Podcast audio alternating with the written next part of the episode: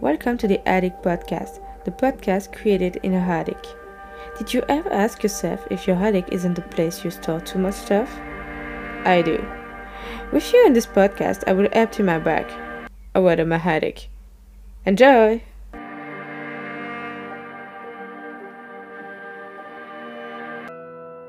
Late 2020, I gave myself the challenge to watch one movie per day during 2021. So each week I will debrief with you about all the movies seen during the week. Hello guys, so we are in we are on the sixth week today. Uh, all my apologies for have not for not having posting for a long long time. I'm sorry. When I started this podcast, I was my purpose was to post every week, so you can have a constant new episode each week, and you can uh, follow the progress of the challenge. But as you can see, I was not really constant. but I will post everything uh, sooner or later. Don't worry, I will. I will.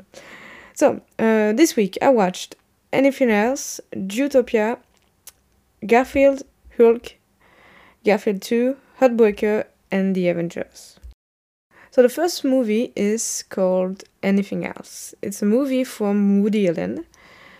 Um, and I watched it just for uh, one of my favorite actors that was in. Uh, it's uh, David Conrad, as you know. It's one of my favorites. And I was trying to watch.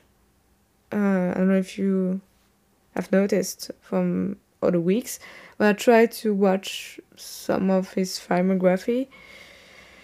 Um, so this one was a little bit appealing for me, but I can say now, almost a year after watch it for the first time, I don't I don't even remember what was this film about. so I was never really attracted to any Woody Allen's movies, and now I know why. So I can't even tell you what this story is about. Sorry. If I am honest with you, if I want to tell you what it is about, I have to check Wikipedia. But I think you can do it for yourself if you want. Um, I think there's a love story in this. I'm not sure, quite sure, but uh, but what I just remember is that I was really bored. Really, I was like, always I was always watching, you know, the time. How many minutes left from the end.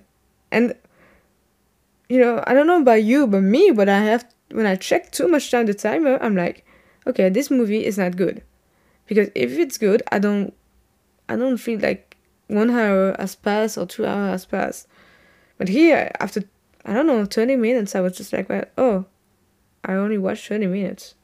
You I can't wait for the end. Yeah, that's what I'm thinking. So, uh, I will not speak an hour about this movie. Okay, so big deception. Case closed. Second one is Jewtopia. Again, I watched this one for the actress Jennifer Love Hewitt.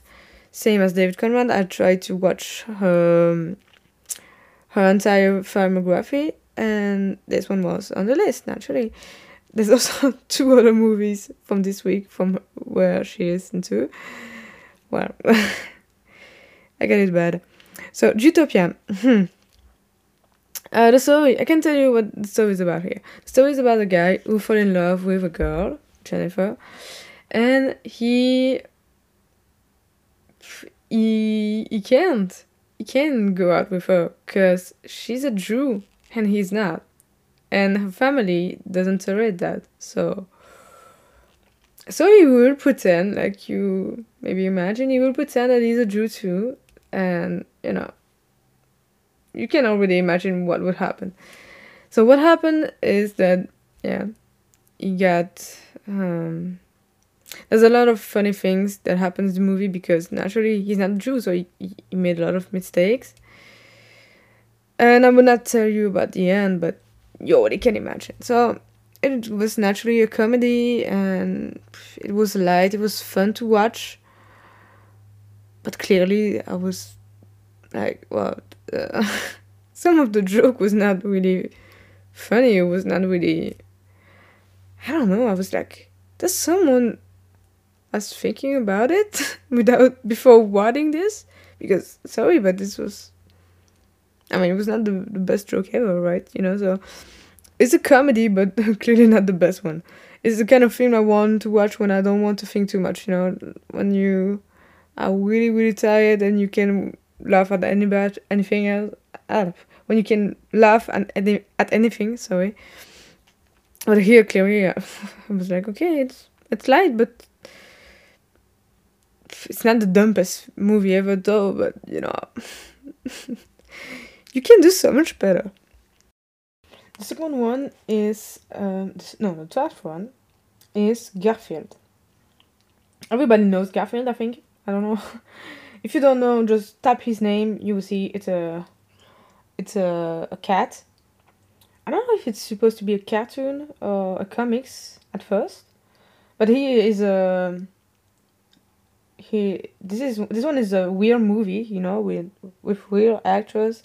The cat is just an animated one, not a weird one, and it's um. What it's it's, I never I knew what I knew who Garfield was when I was a kid, but I think I never saw the movie actually. what a shame. because um even if I'm an adult now, I appreciate this one because it's it's good, it's fun, it's it's fat. it's smart. Oh, sorry, it's smart sometimes too. Um, I think it's it's you can have a really good time with your kids, but also alone with if you're an adult, it's something really light. You know, you can you don't watch it and see and, and say, oh, that's so much for kids, not for me anymore. That's why that's what I'm saying when I watch uh, cartoons or, you know, when I watch a Disney movie. Sometimes I'm just like, I just I just can't. I just can't anymore. It's not for me anymore, and it's okay. But for Garfield here, it was, it was good clearly. Um, and yes, oh yeah, I forgot to say about the story, but the story is about the life of Garfield. You know, his life as a cat uh, with his uh, human. And his human is a man and he's dating Jennifer Love Hewitt in the in the movie and clearly you saw the you heard the opinion of Garfield doing other movies. Of the movie. It's just that. But it's it's great. But yeah. Oof, no, I would not say but it's okay. I I appreciate. I had a really good time. Um, not my favorite movie ever, but I was expecting something really childish, and in fact, it was not. After that, I uh, moved to um, how we say that science fictions. Is it a science fiction movie? I don't. I'm not sure. I watched Hulk. You know the one, the Marvel one. Uh, you know, I, I, don't, I don't know if everybody knows here, I don't know if I say it before, but I try to watch all the Marvels movies for the first time. I never watch it. I'm totally uh, unaware of this universe, you know, and, and I saw some things around me, but I never watched anything from Marvel before. So I just look on the internet and I took the and I asked some friends too. I took the order that you're supposed to follow if you want to understand how this universe work, who is who, and you know. And so, Hulk is the following one on my list, and I watched the movie from 2003. It was supposed to be this one was the the official one from the Marvel series, I think. I'm not sure. Um, also, I was I I didn't knew anything about Hulk, so it was good to finally know his story, and it was a. I think I really appreciated it. You know, some of the Marvel's movie really bored me, but this one was actually good. I, I mean, I, I love when when the movie is about one character and his past and how he became who he is now and I yeah, Hulk is not my favorite one, but I, I like his story. I like to know how his childhood childhood was etc. And yeah, I, I like this movie. I like this one. And um, I know it was actually complicated to find this movie because there was there there is a lot of Hulk movie, many versions, and I, I'm so lost sometimes. I'm like, what? I'm afraid to watch, you know, the following of the first one or something, and I'm like, I just want the first one, the unique one. When you know, I just want to know the beginning of the story, please. So yeah, um, good movie. I really appreciate. it. And then I watched Garfield two, so the following one naturally. Um, yeah, it was Jennifer Love was again in it, so that's why I watched it. But I don't know if I would have watched it if it, you know, just because there was a next one.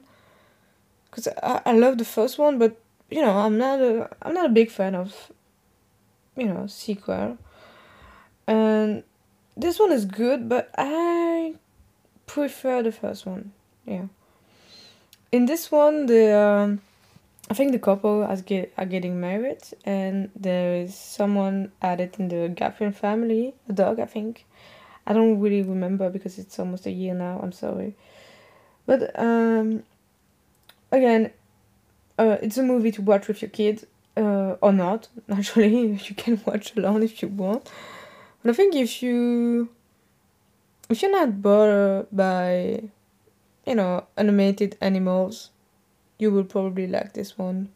I mean, it's it's not dumb. It's it's it, is funny sometimes. You know, he's he's a self-centered cat, but he is funny, and it's it's maybe being self-centered that made him interesting and funny because you know if he was just generous and kind, he would not.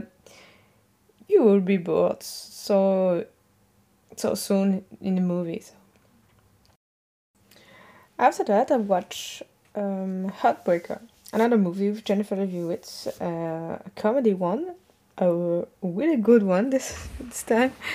Um, I'd say it's a good one because I laugh, and yeah, if a movie makes me laugh, it's it's uh, I mean it's it's gonna be a good one, not always, but most of the time, and so the story is about uh, a mother and a daughter who they, they flirt with men and try most of them rich men naturally and try to get married to them so they can um, have a lot of money and you know have a really nice life and dump them uh, once they they have what they want, you know.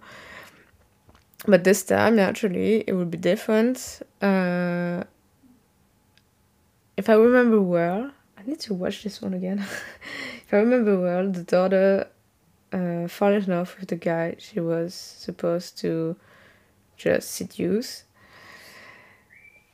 And she fights naturally her feeling and I think the mother has the same with a man, but I'm not really sure.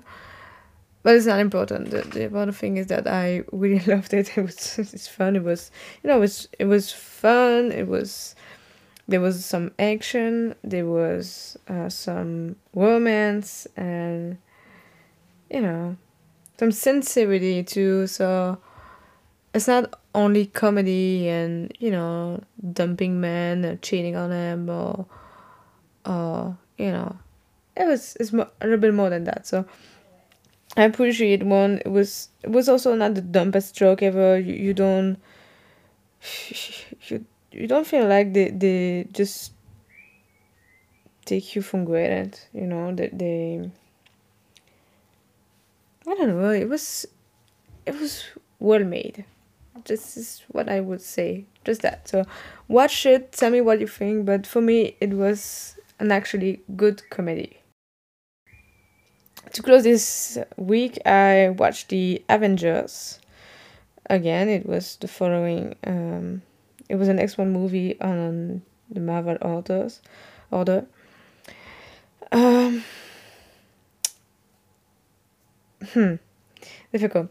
Um, I'm not a big fan of action movies. I know you would say why you watch the Marvels if you are not a fan of that, but actually in Hulk it was not too much action for me, so I really liked it. But in the Avengers, I lost track of the story and I was really bored by the action. And again, as as the first movie of this week, I, I was watching the timer and was like, oh my god, okay, again, again, two hours left, and I was really afraid of that because of the the Marvels are so long. You know, it's always minimum two hours, I think, and a lot of action. So you always have to be focused of what happened because if you lose track of the of that, you you, you lose.